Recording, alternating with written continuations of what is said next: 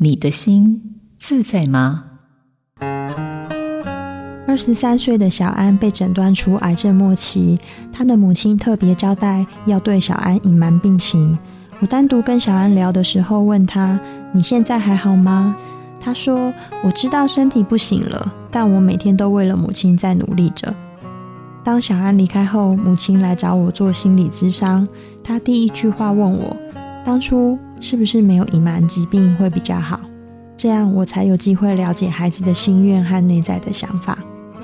我明白要开口不是一件很容易的事，我建议可以采取慢慢说的方式，因为唯有让病人知道自己的身体情况，做心理调试，才能够做出对自己最有尊严的选择。